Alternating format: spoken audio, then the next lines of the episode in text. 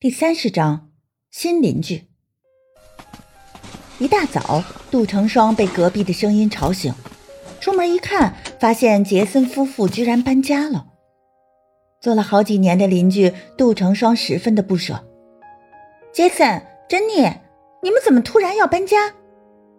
杰森微微一笑，哼，凯瑟琳，别舍不得，我们就搬到楼下。杜成双更纳闷了，楼上楼下房子不都是一样的？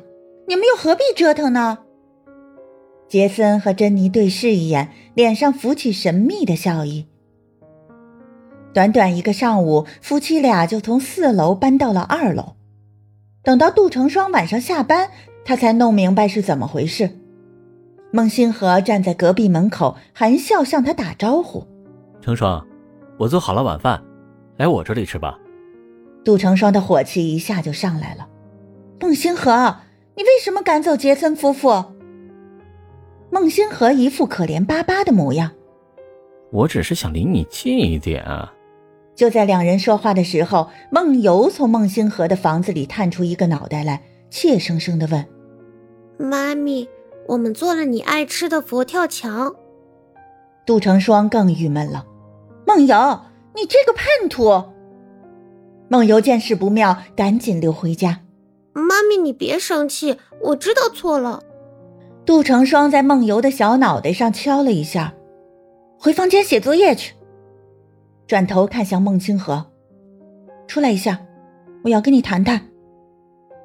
坐在楼下的凉亭里，杜成双先发制人：“你别想要回梦游，当初我就已经跟你说清楚了，孩子是我一个人的。”孟星河满头黑线，是我不抢走他。杜成双松了口气，你走吧，别再打扰我的生活。孟星河正要开口，杜成双抢着说：“诸如求我原谅一类的话，我都听腻了，你不必再说。孟星河，你我之间的缘分早就断了，没必要再强求。”孟星河神情一暗。一点机会都不给我吗？成双冷笑：“你何曾给过我机会？从一开始的婚姻到后来有了梦游，一切都是我争取努力来的。孟星河，早知今日，何必当初啊？”孟星河拖着千斤重的身子站起来，肩膀佝偻：“我知道了，是我的一厢情愿。”成双。我为之前对你的伤害说声抱歉。从此以后，我不会再纠缠你了。说完，他无精打采的离开了。夕阳把孟星河的影子拉得很长，看着这个画面，杜成双无来由的想起“形影相吊”这个词。他咬着嘴唇，这么痛快就答应了吗？早就知道这人没有诚意。回到家，梦游从书房里跑出来，还没说话，肚子已经开始咕咕叫了。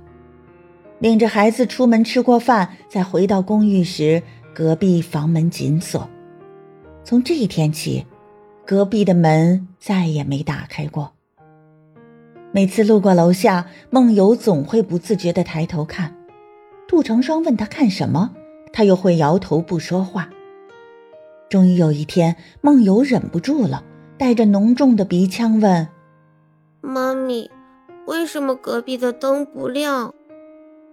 杜成双心一颤，苦笑着说：“隔壁没人，自然不会亮灯。”他梦游的表情，像是随时都能哭出来。哎，同胞真的走了吗？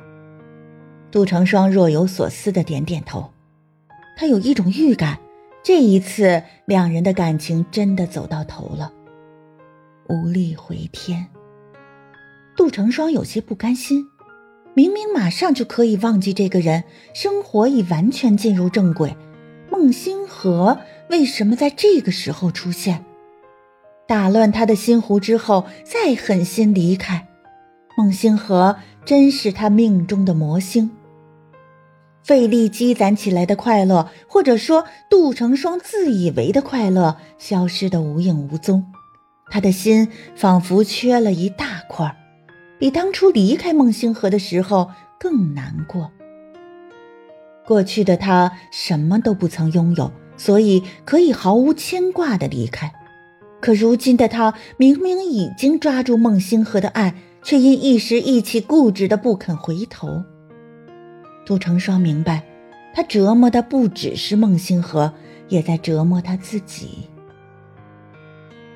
时间一天天的过去，杜成双觉得自己也变成了一具行尸走肉。生活了无趣味，没有任何事能让他提起兴趣。直到某一天，隔壁又搬来了新邻居。这个邻居很奇怪。一直没露面，装修了将近一个月后，房子被收拾得焕然一新。大大小小的箱子被搬到隔壁租住的房子，很少有人这么费心张罗着。杜成双对新邻居感到好奇，可出于礼貌，他又不好打听什么。周末早上，杜成双的门口被贴了一张字条，新邻居邀请他去家里吃饭。礼尚往来，杜成双买了一些水果去隔壁敲门，门没锁，里面有个声音说：“请进。”声音很熟悉。杜成双心花怒放，立刻冲进房内，落地窗前，一个男人缓缓的回头。屋里摆放的每一样小物件都是杜成双当初亲手挑选的，孟星河不远千里的把他们搬过来了。这个家是按照他的喜好改造过的。杜成双，你知道突然玩失踪有多差劲了吧？孟星河眼中有泪光闪动，杜成双拼命点头，泣不成声。我可不像你那么狠心。成双，以后就算你拒绝我千百遍，我也不会离开你了。孟星河走上前，把杜成双揽在怀里。两人身后，一只小手悄悄把门关上了。梦游得意的给女朋友安娜发了条信息：“我爹爹回来了，今天约会取消。”